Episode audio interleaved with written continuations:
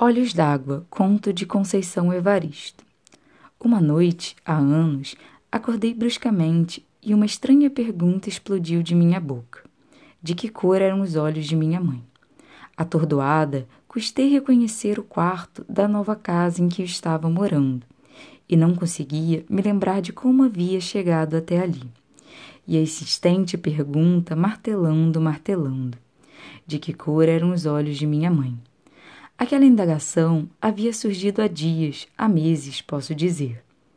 Entre um afazer e outro, eu me pegava pensando de que cor seriam os olhos de minha mãe.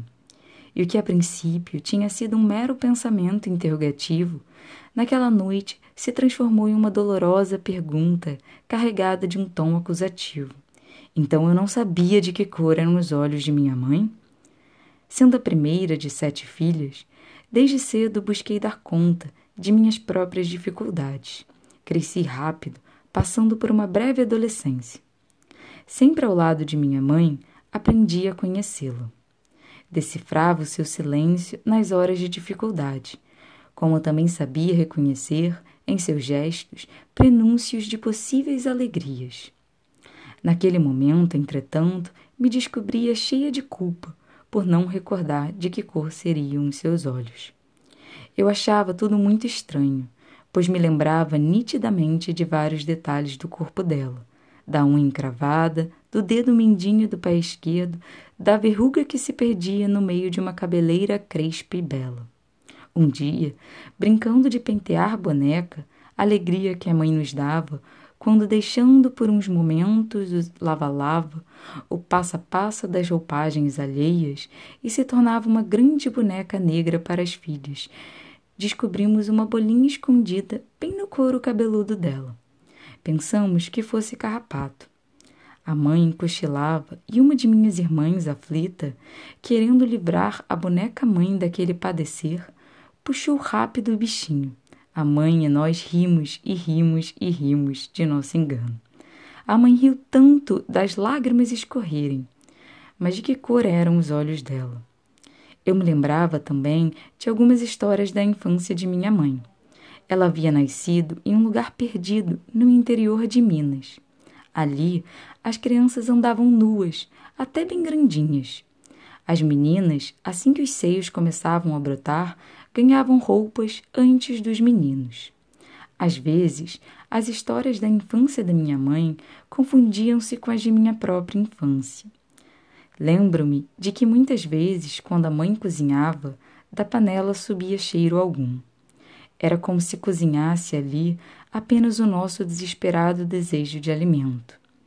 As labaredas, sob a água solitária que fervia na panela cheia de fome, pareciam debochar do vazio do nosso estômago, ignorando nossas bocas infantis em que as línguas brincavam a salivar sonho de comida. E era justamente nesses dias de parco ou nenhum alimento que ela mais brincava com as filhas. Nessas ocasiões, a brincadeira preferida era aquela em que a mãe era a senhora, a rainha. Ela se assentava em seu trono, um pequeno banquinho de madeira. Felizes, colhíamos flores cultivadas em um pequeno pedaço de terra que circundava o nosso barraco.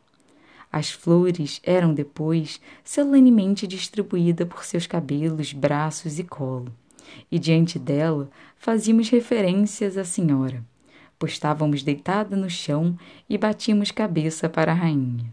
Nós, princesas, em volta dela, cantávamos, dançávamos, sorríamos. A mãe sorria de uma maneira triste e com um sorriso molhado. Mas de que cor eram os olhos de minha mãe? Eu sabia, desde aquela época, que a mãe inventava esse e outros jogos para distrair a nossa fome. E a nossa fome se distraía. Às vezes, no final da tarde, antes que a noite tomasse conta do tempo, ela se sentava na soleira da porta e juntas ficávamos contemplando as artes das nuvens no céu. Umas viravam carneirinhos, outras cachorrinhos, algumas gigantes adormecidos, e havia aquelas que eram só nuvens, algodão doce. A mãe, então, espichava o braço, que ia até o céu, Colhia aquela nuvem, repartia em pedacinhos e enfiava rápido na boca de cada um de nós. Tudo tinha de ser muito rápido, antes que a nuvem derretesse e com ela os nossos sonhos se esvalecessem também. Mas de que cor eram os olhos de minha mãe? Lembro-me ainda do temor de minha mãe nos dias de fortes chuvas. Em cima da cama, agarrada a nós, ela nos protegia com seu abraço e com os olhos alagados de prantos balbuciava rezas a Santa Bárbara, temendo que nosso frágil barraco desabasse sobre nós. E eu não sei se lamento o trampo de minha mãe, se o barulho da chuva. Sei que tudo me causava a sensação de que nossa casa balançava ao vento. Nesses momentos, os olhos de minha mãe se confundiam com os olhos da natureza. Chovia, chorava, chorava, chovia. Então, porque eu não conseguia lembrar a cor dos olhos dela. E naquela noite, a pergunta continuava me atormentando. Havia anos que eu estava fora de minha cidade natal. Saía de minha casa em busca de melhor condição de vida para mim e para minha família. Ela e minhas irmãs tinham ficado para trás. Mas eu nunca esquecera minha mãe. Reconheci a importância dela na minha vida, não só dela, mas de minhas tias e de todas as mulheres de minha família. E também, já naquela época, eu entoava cantos de louvor a todas as nossas ancestrais que desde a África vinham arando a terra da vida com as suas próprias mãos, palavras e sangue. Não, eu não esqueço essas senhoras, nossa Iabás, dona de tanta sabedoria. Mas de que cor eram os olhos de minha mãe? E foi então que, tomada pelo desespero por não me lembrar de que cor seriam os olhos de minha mãe, naquele momento resolvi deixar tudo e no dia seguinte voltar à cidade em que nasci. Eu precisava buscar o rosto de minha mãe, fixar o meu olhar no dela, para nunca mais esquecer a cor de seus olhos. Assim fiz. Voltei aflita, mas satisfeita. Vivi a sensação de estar cumprindo um ritual em que a oferenda aos orixás deveria ser descoberta da cor dos olhos de minha mãe. E quando, após longos dias de viagem para chegar à minha terra, pude contemplar extasiada os olhos de minha mãe, Sabe o que vi? Sabem o que vi? Vi só lágrimas e lágrimas. Entretanto, ela sorria feliz, mas eram tantas lágrimas que eu me perguntei se minha mãe tinha olhos ou rios caudalosos sobre a face. E só então compreendi.